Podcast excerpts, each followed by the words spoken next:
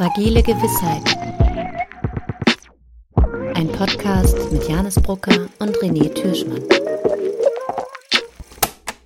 Hallo und herzlich willkommen zu einer weiteren Folge Fragile Gewissheit. Was ist gewiss und was ist Beschiss? Auch in der heutigen Folge wollen wir dieser Frage natürlich wieder einmal auf den Grund gehen und vermuten als Antwort so einiges. Aber das werden wir, René Türschmann und ich, Janis Brucker, gleich erst einmal sehen. Hallo René. Hallo Janis. So, wir haben ja jetzt in den letzten Folgen immer doch viele Themen, die mit KI in Verbindung stehen, eher recht kritisch betrachtet, haben auf sehr viele Gefahren hingewiesen und gerade in unserer letzten Folge auch nochmal das große Fass aufgemacht, warum KI eigentlich unsere Demokratie echt gefährden kann. Also wenn ihr das noch nicht gehört habt, dann hört euch gerne die Folge bzw. die Folgen davor nochmal an. Heute aber wollen wir gucken, wo bietet KI oder wo bietet künstliche Intelligenz uns eigentlich auch Hoffnungsschimmer? Also wo kann KI heutzutage so eingesetzt werden, dass sie wirklich einen absoluten Nutzen für uns bringt? Und wir haben das so ein bisschen vorsortiert und vorgefiltert, worüber wir sprechen wollen, weil natürlich gibt es sehr viele Unternehmen, die wöchentlich oder täglich irgendwelche Sachen raushauen, von denen sie selber glauben, dass es der Menschheit einen großen, großen Nutzen bringt. Aber das ist natürlich unternehmerisches Denken und wir ähm, wollen uns uns mal auf so ein paar Kernaspekte fokussieren, von denen wir eben glauben, hier ist wirklich echtes Potenzial, um die Welt besser zu machen. Und natürlich ist es so, dass jede Silicon Valley AI Company jetzt sagt, sie wird dafür sorgen, dass alle Menschen glücklicher, zufriedener und ähm, reicher werden.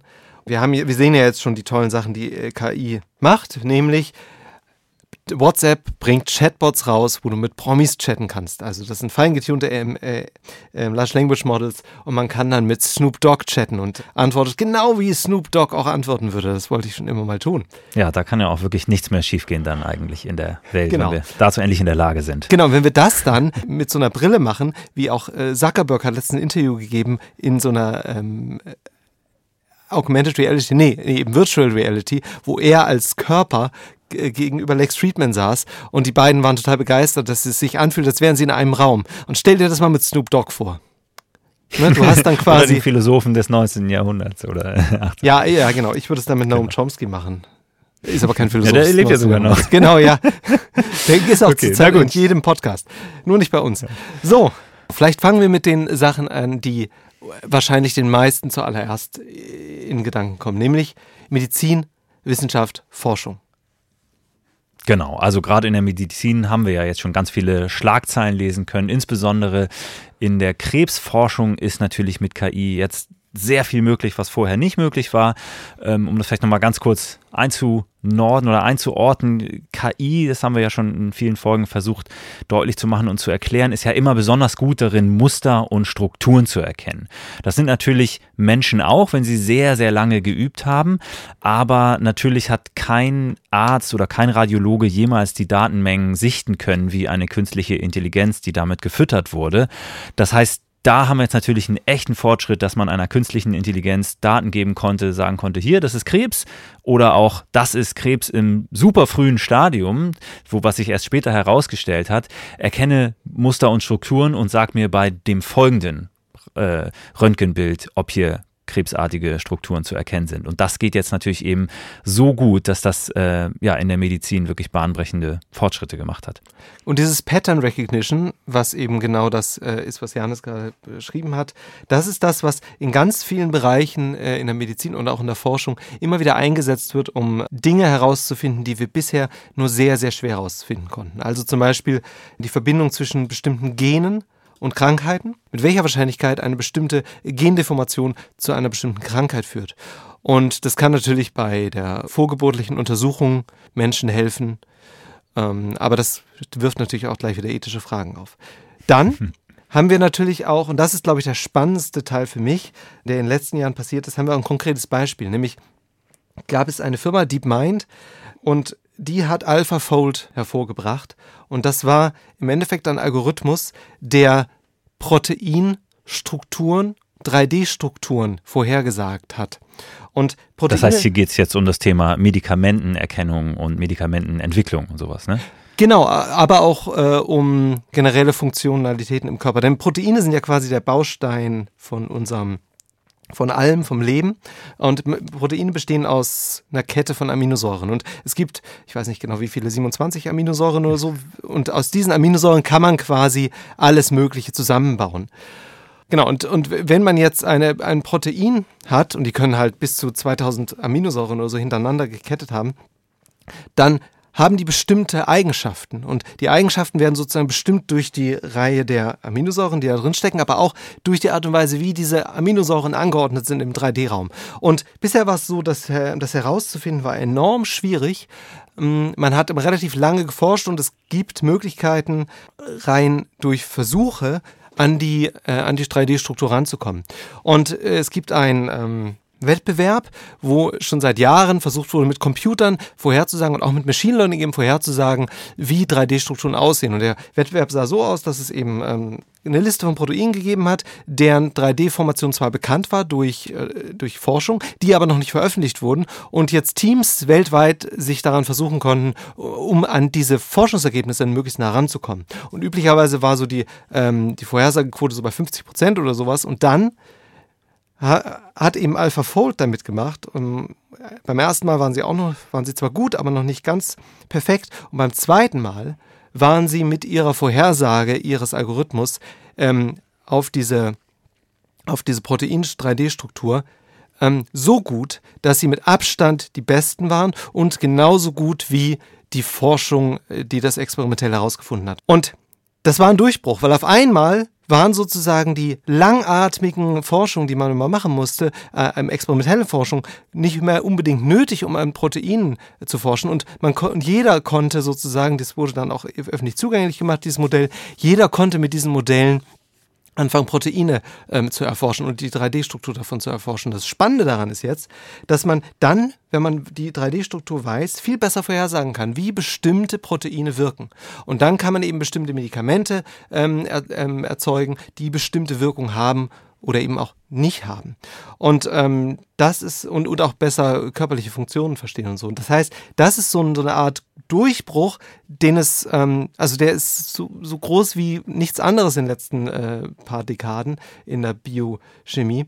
Und das ist sozusagen eine Möglichkeit, wie man jetzt neue Medikamente entwickeln kann, dank KI, weil eben die KI, es waren zwei neuronale Netze hintereinander geschaltet bei diesem AlphaFold 2, wie, wie diese KI durch Pattern Recognition ähm, auf Daten gelernt hat, die es eben schon gab. Und das ist natürlich total spannend. Also das heißt, hier haben sozusagen einfach Modellierung jetzt ein Level erreicht, die bisher einfach noch undenkbar waren. Also die Modellierungen sind jetzt so gut, dass man eben Vorhersagen treffen kann, die, die eben wirklich wahnsinnig hilfreich sind, genau in diesem Gebiet. Und das äh, Gute ist eben auch, dass dieses AlphaFold eben ein Open Source Modell ist. Also das kann eben in der gesamten medizinischen Forschung oder beziehungsweise von jedem Unternehmen eben auch genutzt werden. Ähm, Wenn man die Compu Compute Computational Resources hat. Das ist nämlich das andere ja, genau, Problem. man braucht natürlich Ressourcen. Ja. Genau, es gab dann noch so eine Uni, ich habe jetzt vergessen, welche in den USA, die hat dann sozusagen das weiterentwickelt ähm, und zugänglich gemacht und das hat, ähm, das braucht weniger Computational Resources, ist dafür ein bisschen schlechter, aber immer noch gut genug, als dass man damit forschen kann.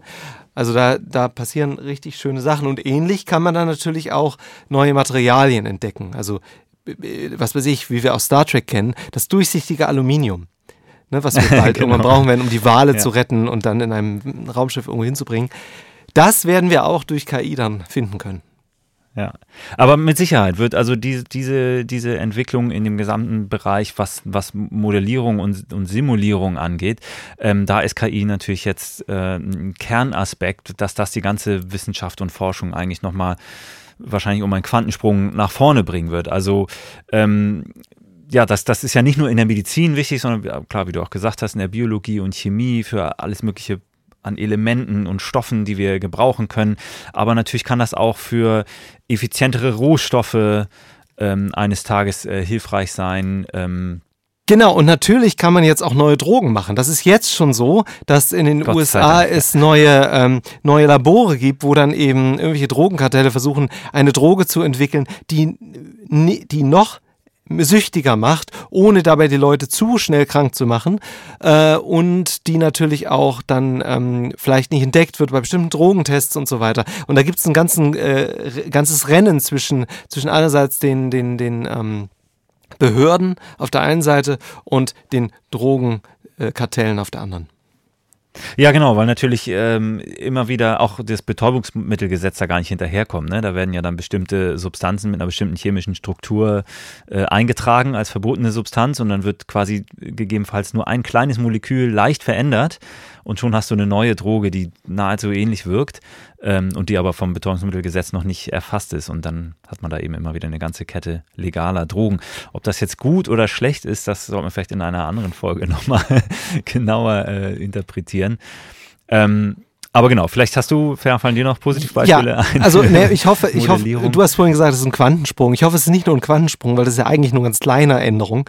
Ähm, ich hoffe, das ist sozusagen eine substanzielle, ähm, oder ich glaube, es ist eine substanzielle Sache, die da gerade passiert. Und vor allem, wenn wir es dann schaffen, dass diese, ähm, die Genauigkeit, mit der diese Modelle ähm, Vorhersagen treffen, ähm, noch höher wird, dann werden wir da sicher äh, noch viel besser und vor allem schneller arbeiten können. Denn, denn nochmal, wichtig ist, wir haben es jetzt geschafft, mit AlphaFold 2 zumindest auf der Proteinstrukturvorhersage genauso gut zu sein wie unsere bisherigen sehr teuren und sehr langwierigen äh, Methoden, experimentell an diese Formen zu kommen. Und in Zukunft wird hoffentlich dadurch die Geschwindigkeit erhöht, weil wir eben nicht mehr experimentell das machen müssen oder nur noch überprüfen müssen im Nachhinein. Zugang wird leichter und so weiter und so fort. Und Kosten natürlich, Kosten natürlich genau. effektiver und so weiter. Genau. Aber ich dachte auch noch an sowas wie das natürlich beim Thema, beim gesamten Thema Modellierung und, und bessere Vorhersagen treffen.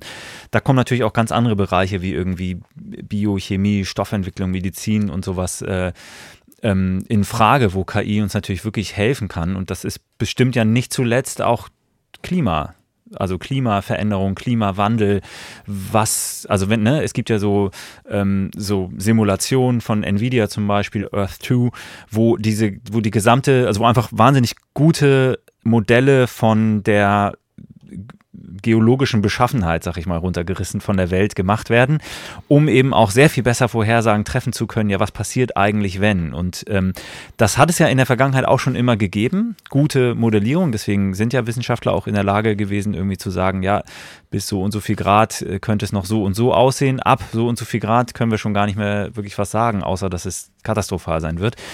Aber ähm, das ist jetzt natürlich nochmal besonders spannend, wenn die Modelle und Vorhersagen nochmal um, ein, um, um Meilen besser werden, ähm, weil damit lässt sich natürlich auch besser reagieren auf Klimaveränderungen und äh, ja, Klimawandel sozusagen, der uns ja bevorsteht. Es geht ja auch um die berühmten Kipppunkte, denn ähm, äh, berüchtigten Kipppunkte. Denn wir müssen, äh, die Klimamodellierung müssen besser werden, damit wir genauer sagen können, was eigentlich wann passiert, um uns darauf vorzubereiten, um, um auch herauszufinden, wo wir idealerweise Ressourcen reinstecken, damit wir möglichst effizient den Klimawandel aufhalten. Und Nvidia geht eben äh, da einen Schritt vor, indem sie dann eben spezialisierte GPUs bereitstellen, also Processing Units, um Klimamodelle rechnen zu lassen.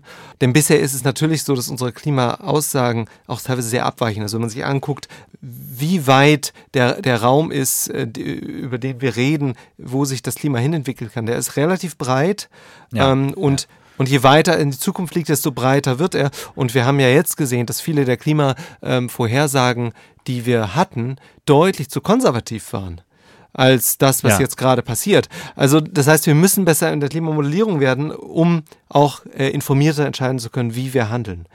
Und dann gibt es natürlich auch noch äh, die Idee, dass wir das KI, um jetzt mal von dieser Modellierung ein bisschen wegzukommen, aber auch beim Klimawandel zu bleiben, dass KI uns natürlich helfen kann, viel genauer und effizienter unsere Ressourcennutzung zu planen. Ja. Ja, ja, ja, genau das einerseits durch Steuerungssysteme oder durch, durch so etwas wie, ähm, wie auch Automation von Prozessen.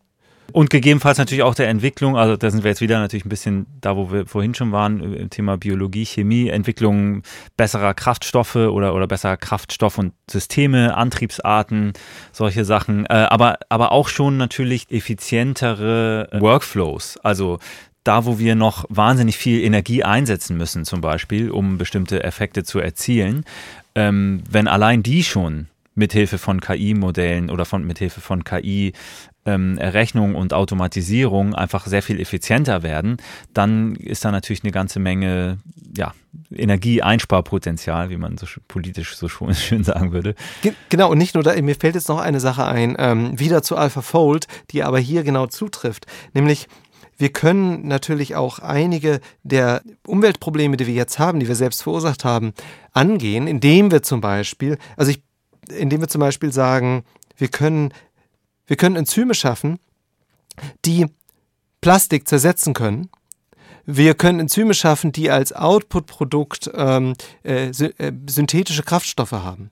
Und so weiter und so fort. Also all das wird sozusagen denkbar oder rückt näher durch die Fähigkeiten, die uns AlphaFold bietet.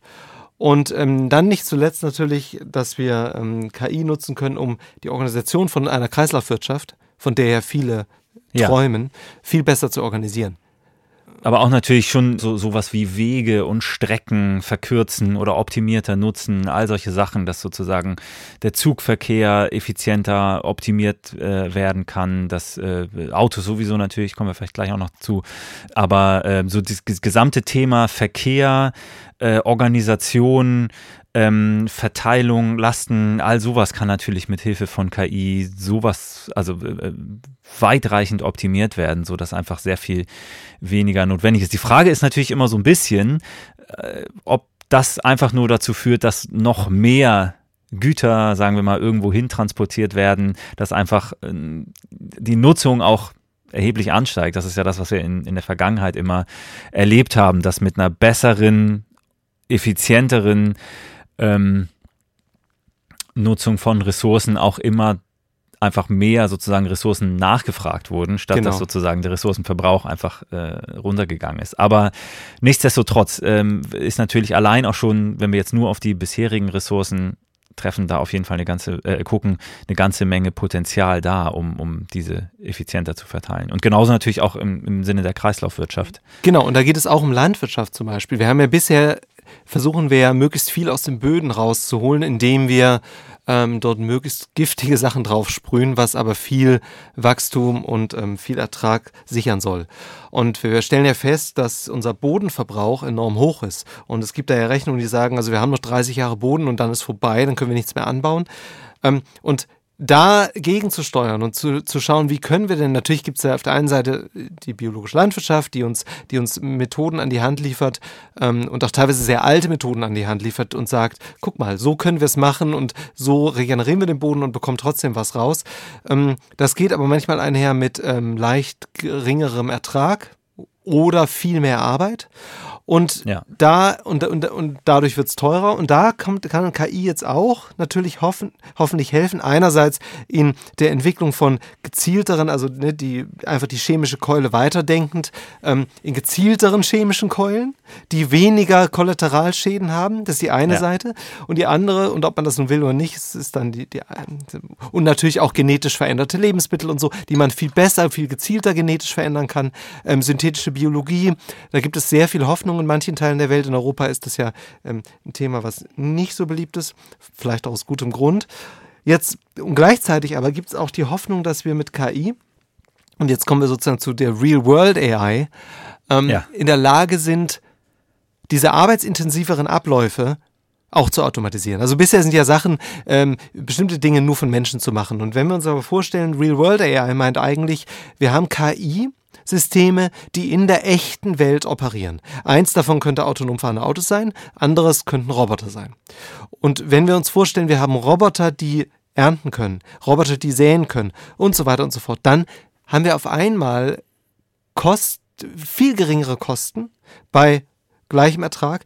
Und das hat zur Folge, dass natürlich ähm, ein, wir in einer sehr wohlstands- äh, oder wohlgenährten Welt leben würden. Das ist sozusagen die Hoffnung von den vielen Silicon Valley Pionieren. Genau, also dass für die Preise, dass die Preise für Nahrungsmittel äh, natürlich äh, ext noch extrem weiter fallen könnte, also dass Nahrungsmittel irgendwann so billig sind, dass nicht mal die Ärmsten der Welt ein Problem haben sollten.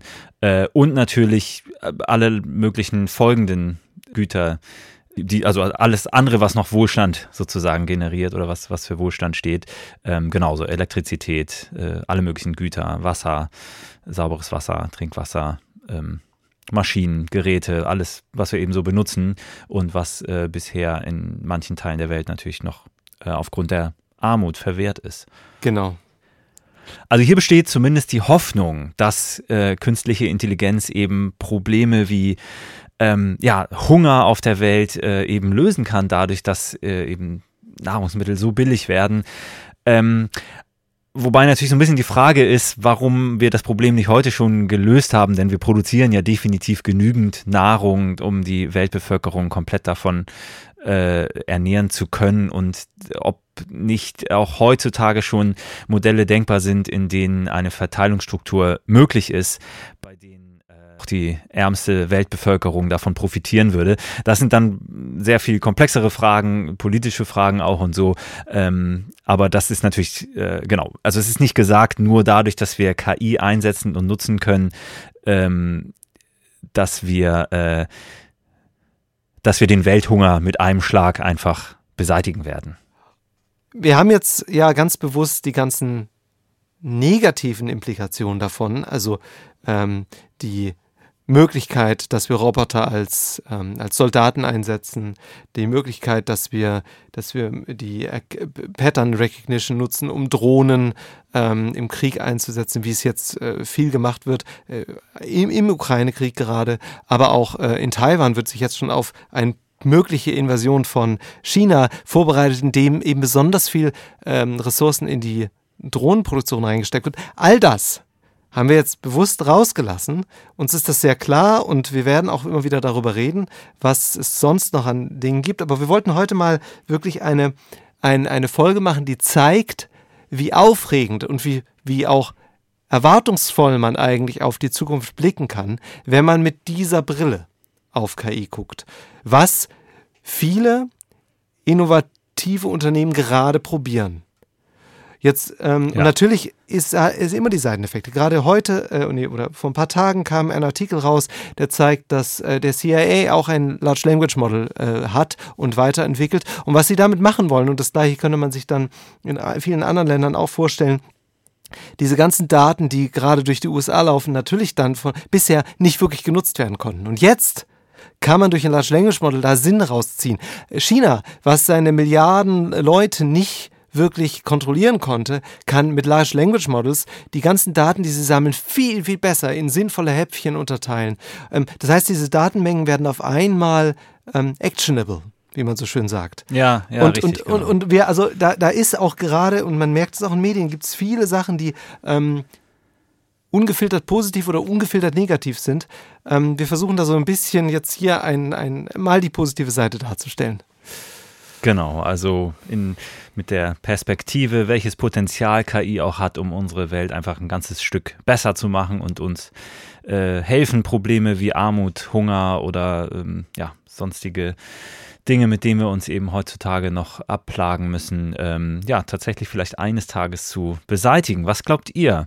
Hat KI das Potenzial, die Welt zu retten? Und wo seht ihr noch große Chancen und große Hoffnungsschimmer?